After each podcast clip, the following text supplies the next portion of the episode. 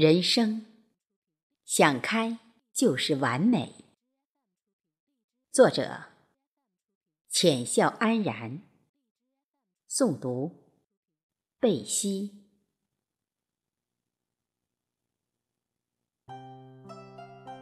有人说，人之所以快乐，并不是因为拥有的多，而是。因为计较的少，乐观的心态来自宽容，来自大度，来自善解人意，来自与世无争。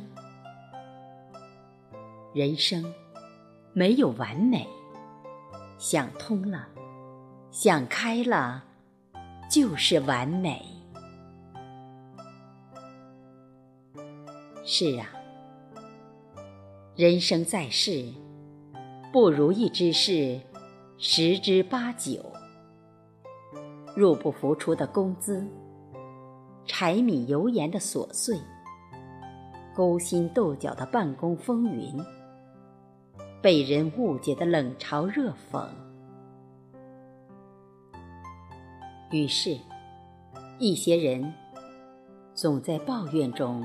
消磨过日子，他们的精神压力也变得越来越大，焦虑、失眠成了常态。越来越多的人心理、生理都出现了问题，不如意的生活不禁让人感叹：万事到头。都是梦，羞羞，明日黄花蝶也愁。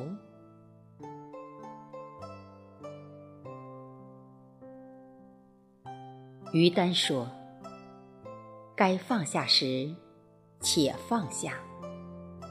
你宽容别人，其实就是给自己留下一片海阔天空。”林肯在竞选总统前夕，他在参议院演说时，遭到一个参议院的羞辱。那参议员说：“林肯先生，你在开始演讲之前，我希望你记住，自己是个鞋匠的儿子。我非常感谢你。”使我记起了我的父亲，他已经过世了。我一定记住你的忠告。我知道，我做总统无法像我的父亲做鞋匠那样做得好。参议员陷入了一片沉默。他转过头来，对那个傲慢的议员说。据我所知，我的父亲以前也为你的家人做过鞋子。如果你的鞋子不合脚，我可以帮你修正它。虽然我不是伟大的鞋匠，但我从小就跟我的父亲学会了做鞋子的技术。然后。他又对所有的参议员说：“对参议员的任何人都一样。如果你们穿的那双鞋是我父亲做的，而他们需要修理或改善，我一定尽可能的帮忙。但有一点可以肯定，他的手艺是无人能比的。”说到这里，所有的嘲笑化作了真诚的掌声。其实，宽容就是想开。处处绿杨，堪系马；家家有路到长安。宽厚待人，容纳非议，家庭里就有了温度，事业上。便有了高度，人生路上才有了长度。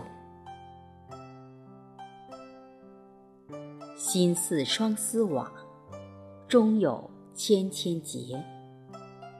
事事计较，患得患失，就是自讨没趣；宽容别人，就是善待自己；想开，就是完美人生。唐代著名诗人刘禹锡。因参与政治革新，得罪当朝权贵，被贬为安徽合州通判。按当时规定，通判应住衙门里三间三煞的屋子。可合州知县见刘禹锡是被贬而来，便多方刁难，先是。安排他住在县城南门，面江而居。刘禹锡没有埋怨，撰写一幅对联，贴一房门。面对大江观白帆，身在河州思争辩。这个举动气坏了知县，又令衙内书吏。将刘禹锡的住房由城南门调到城北门，由三间改为一间半。新宅临河，杨柳依依。刘禹锡写了一副对联：“杨柳青青江水边，人在溧阳心在京。”安心住下，读书作文。知县见他还是悠然自得，将其住房再度调至城中，而且只给一间，仅能容下一床、一桌、一椅。半年时间。刘禹锡连搬三次家，住房一次比一次小，最后仅为斗石，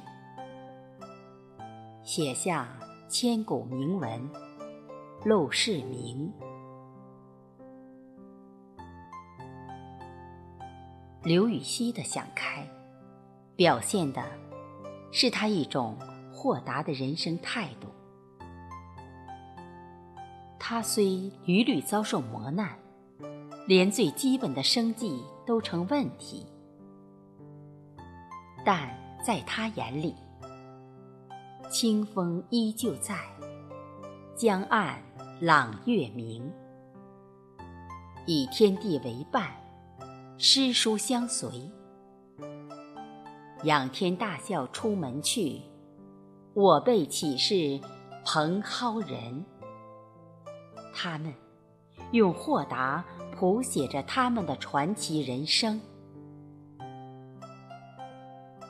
细数，在江湖中踏浪而行的不乏其人：勾践的卧薪尝胆，司马迁的忍辱负重，陶渊明归隐田居，郑板桥的。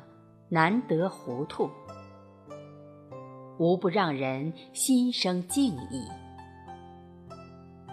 当他们人生中遭遇黑暗的时候，学着为自己点亮一盏心灯，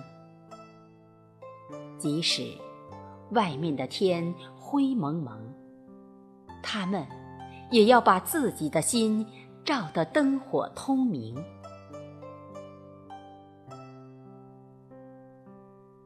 心小了，所有小事就大了；心大了，所有的大事就小了。人生不易，但不要失意。想开，失意就会变成了得意。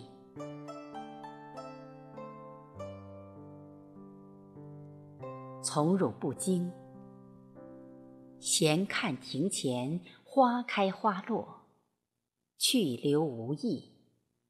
漫随天外云卷云舒，得失荣辱，一切顺其自然。让心境淡泊，让志趣高远。人生路上，难免会遇到门眼黄昏，无计留春住的无奈，也会遇到。无言，谁会凭栏意的心酸？但我们也要豪情满怀地说：“诸丈芒鞋轻胜马，谁怕？一蓑烟雨任平生。天无绝人之路，想通了，想开了，就是。完美人生。